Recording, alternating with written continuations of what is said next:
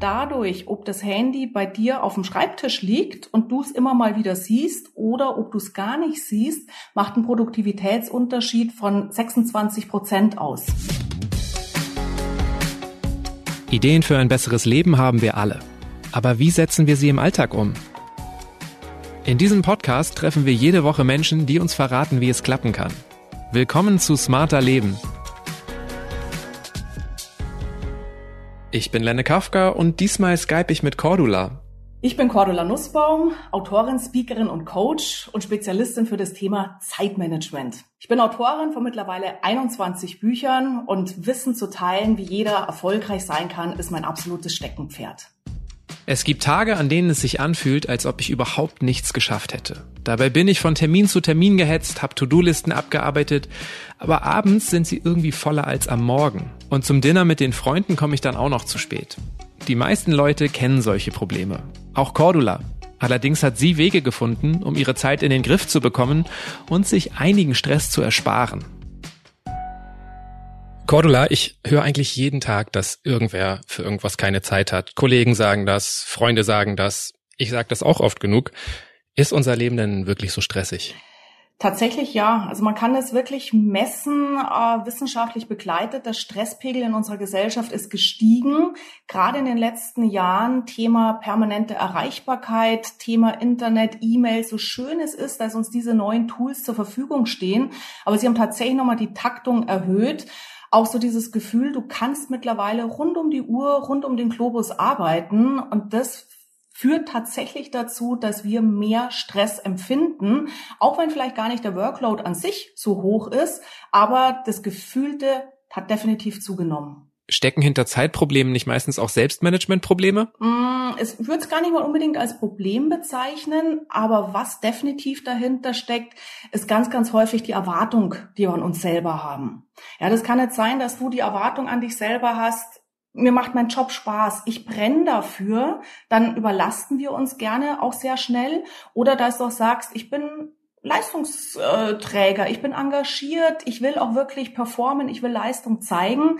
Und das heißt, es lohnt sich mal zu gucken, welche Erwartungen hast du an dich selber und dann auch mal zu prüfen, führt es zu einem Level an Workload, an Terminen, an Deadlines, was dir noch gut tut? Oder hast du dich mittlerweile rein entwickelt in einem Pensum, wo du sagst, boah, ja, eingangs war es ja nicht schlecht und phasenweise sind wir ja auch absolut in der Lage, ein hohes Pensum zu stemmen, aber irgendwann mal schreit jeder Körper, du brauchst Pause, du brauchst weniger, du brauchst Regeneration. Erwartung an mich selber, geht das dann auch so ein bisschen in die Richtung übertriebener Perfektionismus? Ja, kann total sein. Also wirklich ganz viele Menschen hängen die Messlatte viel zu hoch. Ja, die sagen, wenn ich schon was mache, dann mache ich es richtig. Das heißt, die geben immer 150 Prozent, immer 180 Prozent. Und ganz wichtig bei dem Thema, natürlich wird jeder von uns Aufgaben haben, da musst du 100 Prozent liefern. Ja, kann ich nicht irgendwas hinrotzen und sagen, nach mir die Sinnflut. Aber die Challenge besteht darin zu gucken, wann ist gut, völlig ausreichend, ja, und wann darf ich meinem Perfektionismus folgen? Und das ist tatsächlich für viele Menschen ein, ein Riesenproblem, weil natürlich auch so ein bisschen der Maßstab fehlt. Ja, es redet sich leicht zu sagen, ja, mach halt 80-20, Pareto-Prinzip anwenden, gut ist gut genug. Und da empfehle ich immer, ähm, frag zum Beispiel auch, wenn ihr Dinge für andere Menschen erledigt, frag, was erwartest du von mir? Wie umfangreich soll das Dokument sein, was ich für dich aufbereiten soll? Wie tief soll ich recherchieren? Wie viele Jahre soll ich zurückgehen bei einer Analyse? Und in dem Moment, wo dein Gegenüber dir ganz genau sagt, ich erwarte das und das und das von dir, das führt bei vielen wirklich dazu zu sagen, jetzt kann ich die Messlatte runterlegen. Ich selber hätte überperformt, aber weil ich weiß, der andere braucht es gar nicht, ja, kann ich sehr gechillt Messlatte tiefer legen. Genau, du hast gerade das Pareto-Prinzip angesprochen. 80-20-Regel, also mit 20 Prozent Zeitaufwand kann ich 80 Prozent der gewünschten Leistung erzielen, bedeutet's, oder? Genau. Also Pareto-Prinzip ähm, fußt auf einem italienischen Volkswissenschaftler, der damals rausgefunden hat, dass 20 Prozent der Bevölkerung 80 Prozent des Vermögens halten, während 80 Prozent der Bevölkerung nur 20 Prozent halten. Das heißt, wir haben in unserer westeuropäischen Kultur sehr wenige, sehr reiche Menschen. Und man ist dann hingegangen, hat das übertragen auf unseren Umgang mit Zeit und Aufgaben und hat halt festgestellt, dass du sehr häufig mit einem 20-prozentigen Zeiteinsatz, sagen wir mal fünf Minuten Zeiteinsatz, ein Ergebnis bekommen kannst. Deine Mail, dein Brief ist super. Du könntest es rausschicken. So, und jetzt frickeln wir häufig nochmal 20 Minuten dran rum, suchen Synonyme, ähm, basteln an der Absatzschaltung, bauen vielleicht ein Clipart ein. Das heißt aber, dein Brief, deine E-Mail wird nur minimal besser. Und das ist eben genau der Punkt zu gucken, wann ist ein 5 Minuten Zeiteinsatz völlig okay und wann sind die 20 Minuten, die ich dann nochmal dran rumbastel, definitiv verschwendete Zeit. Also Pareto ist zum Beispiel dann für die ganzen kleinen Dinge des Alltags gut, aber wenn es dann mal irgendwie ein wirklich größeres Arbeitsprojekt ist oder irgendwas im privaten Bereich, was mir wirklich wichtig ist, dann darf es aber auch ruhig mal ein bisschen länger sein. Absolut, genau. Also es ist wirklich so diese Entscheidung. Manchmal lohnt sich total, 100% Zeiteinsatz zu geben, weil du auch sagst, das perfekte Ergebnis wird honoriert. Der Punkt ist eben, wie gesagt, ähm, wenn es die anderen nicht mal merken, dass du dich hier wieder extremst reingehängt hast, dann schade um deine wertvolle Lebenszeit.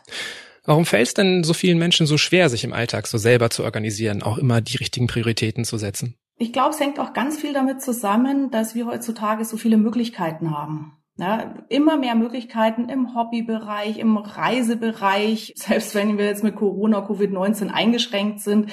Trotzdem, wir, wir haben unglaublich viele Freiheiten und diese Freiheiten führen sehr, sehr schnell dazu, dass wir Angst haben, was zu verpassen. Also vielleicht habt ihr auch schon mal den Begriff FOMO gehört, Fear of Missing Out, die Angst, etwas zu verpassen. Und das merke ich bei ganz vielen Menschen, mit denen ich zu tun habe. Dadurch, dass wir halt heutzutage so extrem viele Chancen haben, auch beruflich, es gibt so viele großartige Möglichkeiten. Und dann hier zu entscheiden, das führt eben bei vielen dazu, wenn ich mich für das eine entscheide, verpasse ich das andere. Und dadurch packen wir häufig tatsächlich unsere Tage viel zu voll, weil wir halt alles mitnehmen wollen, was wir mitnehmen könnten. Du unterscheidest Menschen in zwei Typen, mhm. in Systematiker und kreative Chaoten. Beschreib mal, was, was muss ich darunter vorstellen? ja, also es ist natürlich stark vereinfacht ausgedrückt und es ist ein Hilfsmittel, um mal eine kleine Facette unserer Persönlichkeit sichtbar zu machen, super stark vereinfacht. Sagen wir so die grobe Einteilung, hast es schon gesagt, kreativer Chaot, Systematiker. Der kreative Chaot, das ist so der Anteil in uns, der sprudelt zum Beispiel über vor Ideen ich habe diesen Typen auch Namen gegeben in meinen Büchern. Das ist zum Beispiel der Igor Ideenreich. Der sprudelt über vor Ideen, der sieht überall Chancen und Möglichkeiten. Und für einen Igor ist alles wichtig, was neu ist. Ja, das heißt Abwechslung, Veränderung, ganz, ganz, ganz, ganz wichtig. Und der andere Part von den kreativen Chaoten, den habe ich den Namen gegeben Hanni Herzlich. Das ist so der Anteil in uns, der sehr empathisch ist, sehr mitfühlend, sehr hilfsbereit ähm, so die Hanni in uns, die räumt noch Meetings ungefragt die Kaffeetassen ab, die freut sich, wenn sie andere Menschen begleiten kann, zu wachsen, sich weiterzuentwickeln. Und auf der anderen Seite haben wir die sogenannten systematischen Macher. Das sind die Menschen, die großen Spaß dran haben, Listen zu erstellen, Zeitpläne zu erstellen, die Routinen lieben. Das wäre jetzt so der Ottmar Ordentlich oder auch die Dr. Anneliese Logisch. Der Anteil in uns, der äußerst großen Wert legt auf Zahlen, Daten, Fakten, sehr nüchtern, rational vorgeht. Ja, und warum habe ich diese Unterscheidung gemacht? Weil ich selber bin am Thema Zeitmanagement grandios gescheitert und habe mich dann gefragt, warum klappt's denn bei einigen Menschen und bei mir und bei anderen überhaupt nicht? Und da bin ich eben draufgekommen, je nachdem, wie du tickst, was sozusagen deine natürliche Art ist, mit Zeit und Aufgaben umzugehen. Für die systematischen Menschen klappt klassisches Zeitmanagement perfekt. In dem Moment, wo du eher so der kreative Chaot bist, kommt dir klassisches Zeitmanagement höchst interessant vor, funktioniert aber nicht. Ich würde es irgendwie vermuten, dass du auch tendenziell einen guten Anteil kreative Chaotin in dir hast. Du schreibst Bücher, hältst Vorträge, gibst Seminare, Interviews, hast Familie. Dein Leben klingt ziemlich vollgepackt. Mhm. Bekommst du es wirklich immerhin strukturiert zu sein bei dem Alltag? Äh, kann ich definitiv sagen, nein. Wenn die Betonung liegt auf strukturiert, weil, ja, du hast völlig recht, ich bin kreative Chaotin. Ich habe einen sehr, sehr hohen Igor-Anteil und ich habe mich früher immer versucht, passend zu machen. Ja, ich habe Zeitmanagement kennengelernt, eben Listen machen, Prioritäten vergeben, diszipliniert abarbeiten und ich habe mich aufgerieben mit diesen Methoden, bis ich irgendwann mal entschieden habe, meine To-Do-Listen wachsen schneller, als ich es abarbeiten kann. Das scheint für mich einfach nicht zu funktionieren. Wenn du mich jetzt gefragt hättest, ob es bei mir stressig ist, da hätte ich dir definitiv sagen können, nee, nicht mehr. Früher ja, aber dadurch, dass ich jetzt erkannt habe, wie ich ticke, kann ich jetzt auch Methoden mir suchen, um die Fülle der Aufgaben zu handeln. Und was ich vor allem auch in den letzten Jahren gemerkt habe, ist es viel, viel mehr darauf zu achten, was tut mir gut und beispielsweise, ja, ich habe einen hohen Output, aber ich habe auch einen hohen Anteil an Rückzug, wo ich wirklich Kraft tank, wo ich mich in die Hängematte lege, äh, Bücher lese und da wieder, wieder auflade, um dann diesen Output auch bringen zu können. Für dich funktionieren ja diese klassischen To-Do-Listen nicht. Und Leuten, denen es ähnlich geht, empfiehlst du eine reisende To-Do-Sammlung. Was ist denn da der Unterschied und wie funktioniert die? Ja, der Unterschied ist, stell dir mal vor, wenn ich dir die Frage stelle, schreib mal bitte auf, was du morgen alles machen musst. Jetzt würdest du ticken eher so der systematische Macher in einem sehr systematisch planbaren, strukturierbaren Umfeld. Diese Menschen schreiben fünf bis sieben Dinge auf, vergeben ihre Prioritäten, legen los. Klassische To-Do-Liste. So, sage ich das eher zu Menschen wie Igor und Hanni oder Menschen, die in einem agilen, dynamischen Umfeld unterwegs sind? Schreib mal bitte auf, was du morgen tun musst. Dann fangen die an aufzuschreiben, was sie tun müssen, was sie tun könnten, wem sie längst schon was versprochen haben und was ihnen dabei auch noch einfällt. So, und schwuppdiwupp hast du ein Brainstorming vom Minimum fünf DIN A4 Seiten. Und wenn du dir jetzt den Stress machst, zu denken, das ist meine To-Do-Liste, die muss abgearbeitet werden bis heute Abend, da fühlst du dich schon gestresst, bevor du überhaupt zum Arbeiten anfängst. Und deswegen Begriff Sammlung, ja, schreib ruhig alles auf, was dir durch den Kopf schießt, mach dein Hirn leer, Prinzip der Schriftlichkeit, entlaste deine grauen Zellen von all dem unerledigten Zeug aber mach dir bitte nicht den Stress, nur weil es aufgeschrieben ist, musst du es tun. So, und warum Reisen eine To-Do-Sammlung? Weil du sammelst alles, was dir durch den Kopf schießt. Jetzt pickst du dir ein To-Do raus, erledigst dieses To-Do, hast du noch Zeit, kommt nichts anderes daher, pickst du dir das nächste raus, kommt doch was anderes daher, was dann wirklich auch Prio hat, überhaupt gar kein Problem. Die Sachen sind aufgeschrieben und sie reisen jetzt mit dir durch die Tage. Das heißt, du kommst raus aus der Nummer permanent unerledigtes Zeug weiterschieben zu müssen, übertragen zu müssen, sparst dir damit unterm Strich extrem viel Zeit und natürlich auch Frust. Also ich schreibe schon meine fünf DIN A4 Seiten auf quasi. Mhm, genau. Wie bekomme ich dann aber am nächsten Tag raus, so mit was ich jetzt anfangen soll? Du kannst dich immer hinsetzen, ähm, Reisende To-Do-Sammlung durchschauen. Natürlich, irgendwann mal müssen wir auch diese zeitliche Komponente mit reinbringen, ja, weil ich kann ja nicht drauf vertrauen, dass ich zufälligerweise irgendwann mal Zeit habe oder hoffen, nur weil ich es aufgeschrieben habe, die Sachen erledigen sich von selbst. Gut, manche erledigen sich tatsächlich von selbst. Ja, mach dir mal den Spaß, dann so mal drei Wochen zurückzublättern, was vor drei Wochen irgendwie super wichtig erschien. Ja, Prioritäten ändern sich. Gut, dass du es nicht gemacht hast. Jetzt kannst du natürlich überlegen, wo habe ich Deadlines? Wann muss ich bestimmte Aufgaben abgeben?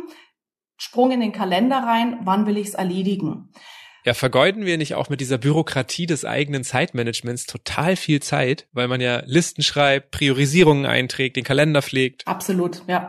Ich habe gestern ein Seminar gehalten und da war ein Teilnehmer drin, der hat erzählt, dass er pro Tag eine Stunde sitzt, nur um seine To-Do-Listen zu pflegen.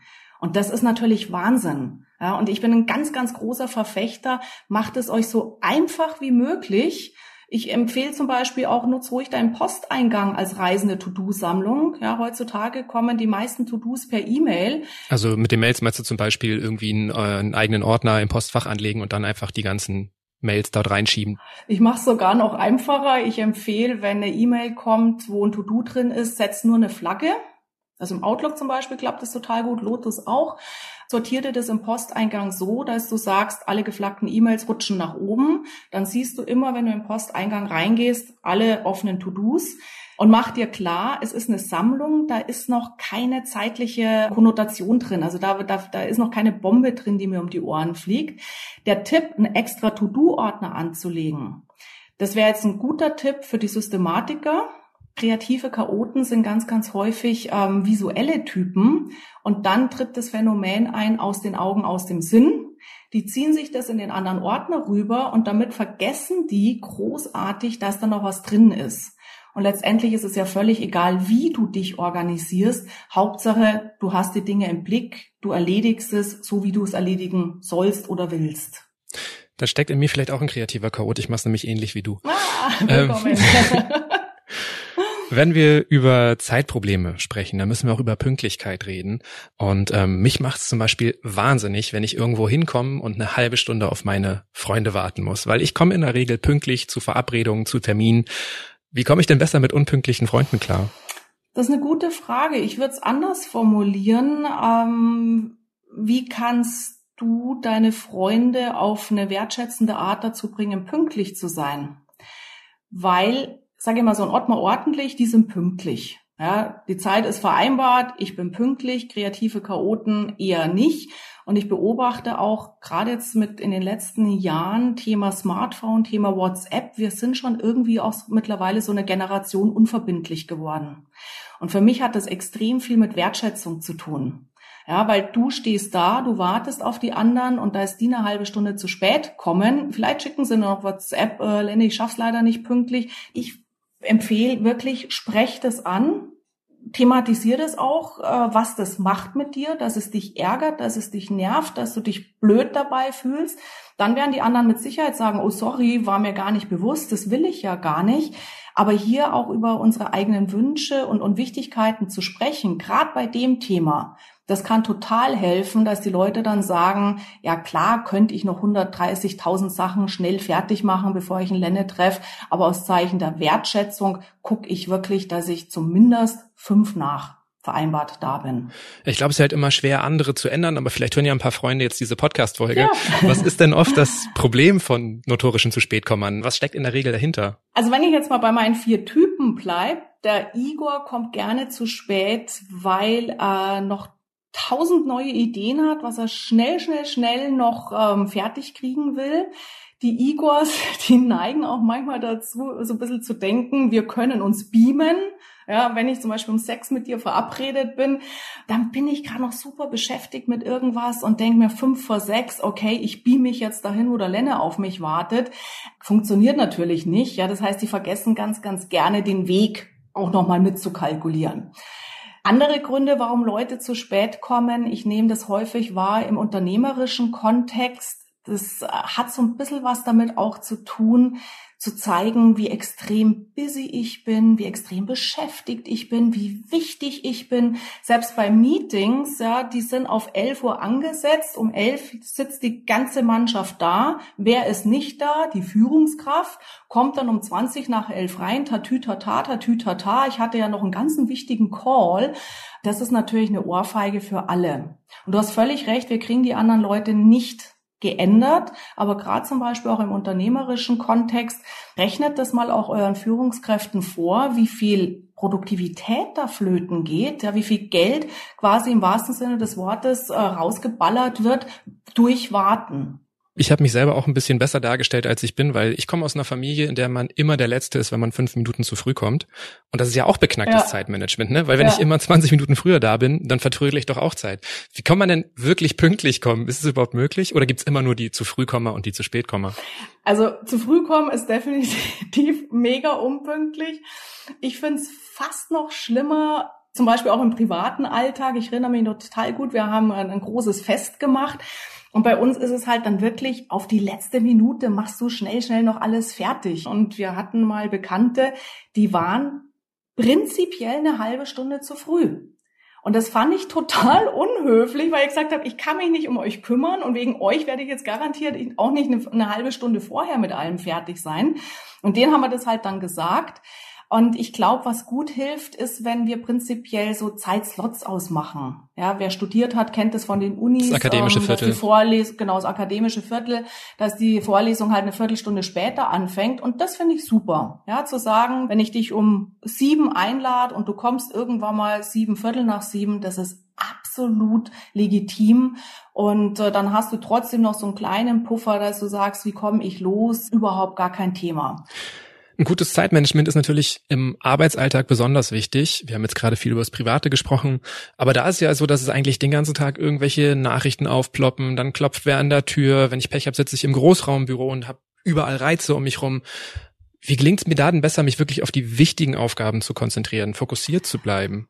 Thema permanent gestört werden ist mittlerweile ein Riesenthema geworden. Und ich habe eine Studie gefunden, da haben die festgestellt, dass wir heutzutage alle drei Minuten aus der Arbeit gerissen werden. Notifications, Smartphone brummt, wie du gerade gesagt hast, jemand kommt zur Tür rein, E-Mail, Pling und so weiter. Und die Krux ist, auch das ähm, gab Studien dazu, nach einer Störung brauchen wir Minimum eine Minute, um den roten Faden wieder zu haben. Wenn sie aus einem komplexen Thema rausreißt, dann brauchen wir sogar manchmal bis zu acht Minuten, um gedanklich wieder da anzudocken, wo wir vorher waren. So, und das heißt, wenn ihr wirklich mal produktiv sein wollt, wenn du wirklich mal Dinge vorantreiben willst, Dinge abschließen willst, dann schau mal, besprecht es auch im Team, was könnt ihr tun, um sogenannte Fokuszeiten einzurichten. Fokuszeit bedeutet, dass jeder aus dem Team sich mal eine Stunde, zwei Stunden, vielleicht bei größeren Geschichten auch mal einen halben Tag komplett rausnehmen kann aus dem täglichen Tohuwabohu. Das kann sein, dass ihr das Homeoffice dazu nutzt, wo du einfach auch quasi körperlich vom Präsentierteller weg bist. Ansonsten, wenn du im Büro oder auf der Arbeit bist, ähm, weggehen in ein Konferenzzimmer, leerstehendes Büro oder zumindest, wenn du an deinem Arbeitsplatz bleibst, in irgendeiner Form optisch signalisieren, dass du jetzt bitte nicht ansprechbar bist. Und allein dadurch, dass wir solche Fokuszeiten immer mal wieder uns nehmen dürfen, auch das Team das mitträgt, dass sie dich eben dann nicht ansprechen, in solchen Fokuszeiten schaffst du total viel. Und wenn du dann den Rest des Tages wieder Lände kannst du hier mal, Lände kannst du da mal, immer wieder rausgerissen wirst, das stresst uns dann gar nicht so, weil du schon ein gutes Gefühl hast, einen großen Brocken habe ich heute einfach schon geschafft. Wie machst du denn das? Also lässt du auch mal dein Mailprogramm ein paar Stunden aus oder legst dein Handy weg? Man kann mich wirklich schlecht erreichen übers Handy und ich zelebriere das auch, weil ich sage, wenn ich arbeite, dann arbeite ich. Wenn ich jetzt zum Beispiel mit dir auch spreche, dann möchte ich nicht mit einem halben Auge schon wieder sehen, ui, da kommt eine WhatsApp-Nachricht, weil selbst wenn ich sage, ich achte nicht drauf, automatisch reißt sich raus. Das heißt, Handy ist bei mir prinzipiell in der Tasche. Ähm, auch ein neuer Tipp, den ich jetzt gerne mit auf den Weg gebe. Auch hier wieder eine Studie. Du merkst schon, ich bin Studienfan. Ähm, Gab es eine Studie allein dadurch, ob das Handy bei dir auf dem Schreibtisch liegt und du es immer mal wieder siehst oder ob du es gar nicht siehst, macht einen Produktivitätsunterschied von 26 Prozent aus. Das heißt, für alle die, die sagen, ich möchte gerne produktiver werden, ich hätte gerne einen kleinen, schnellen, sofort umsetzbaren Tipp, räum dein Handy aus deinem Blickfeld. Automatisch bist du um gutes Viertel, 26 Prozent produktiver. Warum? Weil fällt dein Blick auf das Handy. Dann sagst du dir, ah nee, ich gucke jetzt nicht. Nein, ich schaue jetzt wirklich nicht. Ja, könnte aber was sein. Nein, ich gucke jetzt nicht. Das heißt, ein Teil von deinem Gehirn ist permanent damit beschäftigt, dir zu sagen, was du gerade nicht tun sollst. Und das fehlt dir natürlich für konzentriertes Tun. Zusätzlich zu diesen kleinen Störungen gibt's im Arbeitsalltag ja auch immer noch Termine, Meetings und ich finde, die zerstückeln dann immer mhm. so den Tag. Ne? Und oft ist es dann so, dann bleiben zwischen zwei Terminen irgendwie 10, 20 Minuten und man kann eigentlich nicht so richtig anfangen. Kriegt man diese Zwischenzeiten irgendwie auch besser organisiert? Du könntest mal versuchen, diese, wenn es wirklich nur 20 Minuten dazwischen sind, zu nutzen, regenerieren ja, bewussten Kaffee trinken, Gedanken schweifen lassen. Warum? Weil in dem Moment, wo du von einem Termin in den anderen hetzt, sinkt die Effektivität. Wir sind nicht mehr so konzentriert, wir sind auch nicht mehr vorbereitet. Das heißt, ruhig gedanklich sozusagen das eine Meeting abzuschließen, das andere anzufangen. Wir neigen gerne dazu zu sagen, ich renne aus einem Meeting raus, mach schnell, schnell, schnell meine E-Mails, renn ins nächste Meeting rein. Allein schon, du merkst am Wording, rennen, ja, steigt der Stresspegel. Und was zum Beispiel viele Kunden, Unternehmenskunden von mir mittlerweile gemacht haben, dass die ähm, meetingfreie Tage oder meetingfreie Vormittage, Nachmittage definieren. Dass sie sagen beispielsweise, montags gibt's gar keine Meetings. Und das ist natürlich brillant für alle, weil dann hast du tatsächlich am Stück größere Timeslots, wo du konzentriert produktiv sein kannst. Da kann man schon auch gemeinsam überlegen, wo können wir mal sozusagen Regeln einführen, Routinen, Rituale einführen, damit wir eben rauskommen aus diesen zerstückelten Tagen. Wir teilen die Welt ja hier gerade immer schön auf in Systematiker und kreative Chaoten und im Arbeitsalltag ist es ja aber oft so, dass die auch gemeinsam an Projekten arbeiten müssen. Wie kriegt man denn dieses vollkommen unterschiedliche Zeitverständnis, Selbststrukturierungsverständnis unter einen Hut und, und kann auch trotzdem vielleicht beiden Menschentypen gerecht werden. Also ein guter Tipp ist immer erstmal für mich selber rauszufinden, wie ticke ich? Bin ich eher der kreative Chaot, Systematiker? Erstmal zu erkennen, was treibt mich eben auch in der Zusammenarbeit mit anderen Leuten an. Selbsterkenntnis schon mal super wichtig und mir dann eben auch klar zu machen, ich ticke so und der Kollege tickt möglicherweise in einer völlig anderen Welt. Und der Punkt ist in der Zusammenarbeit, gerade bei vielen Projekten, ist genau diese bunte Mischung das, was zum Erfolg führt. Weil du hast jemanden, der neue Ideen reingibt, du hast jemanden, der das Team zusammenhält, du hast jemanden, der systematisch umsetzt, du hast jemanden, der auch noch auf Budget, Timing, Qualität achtet. Das heißt, letztendlich kann euch gar nichts Besseres passieren, als eine, eine bunte Gruppe sozusagen aufzustellen. Und der relevante Punkt ist, so ein kreativer Chaot, die können sich ja schon in Zeiten, in Abläufe einfügen. Gerade wenn ich auch respektiere, der andere braucht das, ich brauche das, aber zu sagen, bei diesem Projekt, ja, Pünktlichkeit, sind wir wieder beim Thema, hat viel mit Wertschätzung zu tun. Das können kreative Chaoten natürlich. Der Unterschied ist nur, kreative Chaoten haben auf Dauer gesehen Mühe, solche Strukturen aufrecht zu erhalten. Wenn die mir aber von außen vorgegeben werden, jetzt nicht extrem eng, aber so als Korridor, in dem ich mich bewegen kann, das ist für kreative Chaoten super, auch zu sagen, ja, bestimmte ähm, Prozesse werden eingehalten, bestimmte Abläufe werden eingehalten, das können die natürlich und können es dann auch wieder, sagen wir mal, dieses Out-of-the-Box-Denken anderweitig ausleben oder eben als echte Qualität ins Projekt einfließen lassen. Ist es nicht gerade in Teams so, und jetzt egal, ob das sich da um äh, kreative oder eher strukturierte Personen handelt, dass oft die Leute, die das beste Zeitmanagement haben, am Ende dafür bestraft werden, weil sie dann immer noch ein To-Do übernehmen müssen und noch eine Aufgabe? Ja, ja, ist tatsächlich eine Gefahr die ich bei vielen beobachtet habe, ähm, die sagen, ich muss mich besser organisieren, ich muss effizienter sein. Schreib mal auf, was ist dein Gewinn, wenn du dich anders organisierst? Und wenn du sagst, mein Gewinn ist, wenn ich pünktlich Feierabend machen kann, dass ich Zeit für meine Kinder habe, dass ich äh, laufen gehen kann, zum Sport gehen kann, Freunde treffen kann, dann hast du auch eine hohe innere Motivation, tatsächlich im Laufe des Tages Dinge zu verändern.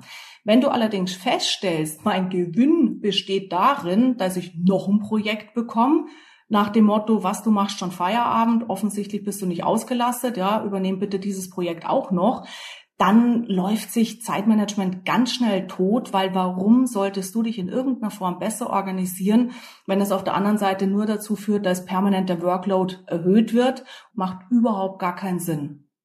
Es klingt jetzt aber ein bisschen so, als ob man sich vielleicht auch dann ein bisschen von diesem klassischen Arbeitszeitdenken lösen sollte, ne? Also weil, wenn ich jetzt irgendwie immer klassisch in 9 to 5 denke, früher fertig bin, dann kriege ich ja immer noch was. Wenn ich aber sozusagen den Ansporn habe, mein Projekt zielgerichtet durchzubekommen und dann vielleicht ja ein bisschen Zeit mit der Familie zu gewinnen, dann wäre es ein Ansporn. Das wäre definitiv ein Ansporn.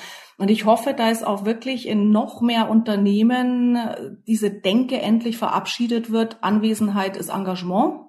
Ja, bloß weil ich bis um fünf oder sechs oder sieben oder acht abends im Büro bin oder am Arbeitsplatz bin, heißt es nicht, dass ich leistungsbereiteste Mitarbeiter, Mitarbeiterin bin. Also aus dieser Denke, aus dieser alten Denke müssen wir wirklich zunehmend raus. Und ich kriege bei vielen Menschen mit, auch getragen vom Unternehmen, dass die mittlerweile ähm, sogenanntes Work-Life-Blending betreiben, also Work-Life Balance kennen wir ja. Work-Life-Blending aus dem Englischen to blend, mischen, mixen. Die sagen, ich mixe bewusst Job und Privatleben. Der Arbeitgeber weiß es auch, finden auch alle gut und auch mir tut es gut. Und es würde dann bedeuten, dass du zum Beispiel in der Früh um sechs aufstehst, einen Videocall machst mit den Asiaten nach dem Call äh, machst du Frühstück für deine Kinder, bringst deine Kinder in die Schule, gehst selber zum Friseur, um neun setze dich dann hin äh, und arbeitest wieder was. Zwölf Uhr isst du wieder mit deinen Kindern. Also du mischst sozusagen Job und Privatleben komplett durch. Und das ist natürlich auch was, was man selber mögen muss, aber was definitiv ein, ein, super Szenario ist, wenn wir uns eben an den Ergebnissen orientieren, dass ich sage, letztendlich, es geht ums Projekt und wann ich an dem Projekt arbeite, ob ich das von neun bis zehn mache oder von neun bis zehn beim Friseur bin, ist ja völlig egal. Letztendlich relevant, was hinten rauskommt. Das, was du jetzt beschreibst, ist ja auch was, was gerade sehr viele erleben. Ne? Seit der Corona-Krise arbeiten ja einfach wirklich viele Arbeitnehmer oder auch Selbstständige im Homeoffice. Also würdest du sagen, dass schon so die Produktivität steigern würde, wenn wir dann auch tatsächlich vielleicht genau diese Vorteile nutzen, dass wir eine lange Mittagspause mit den Kindern machen. Genau. Produktivität wird auf jeden Fall steigern, steigen, wenn du jetzt nicht gerade noch Homeschooling an der Backe hast, ja, oder die Kita geschlossen ist und du deine Kinder auch noch beaufsichtigen musst, für die da sein musst. Das funktioniert überhaupt nicht ja, auch diesen Anspruch an mich zu haben, ich bin jetzt daheim und äh, das mache ich nebenbei. Ich habe das selber jahrelang gemacht. In den Anfängen von meiner Berufstätigkeit hatte ich ausschließlich Homeoffice mit kleinen Kindern daheim. Jeder, der das hat, weiß, da bist du nicht leistungsfähig. Aber wenn ich Kinder habe, die gut betreut sind, die in der Schule sind, die in der Kita sind und ich wirklich sage, ich nutze diese Zeit im Homeoffice, um jetzt zwei, drei Stunden richtig ranzuklotzen und dann auch wieder für die Family da zu sein, ist super.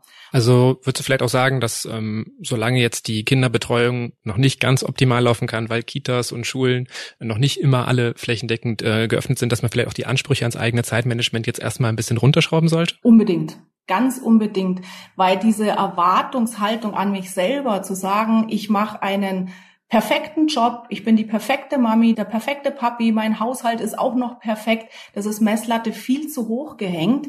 Und für mich sind wirklich die Eltern, gerade mit kleinen Kindern, äh, die Hauptleidtragenden jetzt äh, von, von dem ganzen Corona.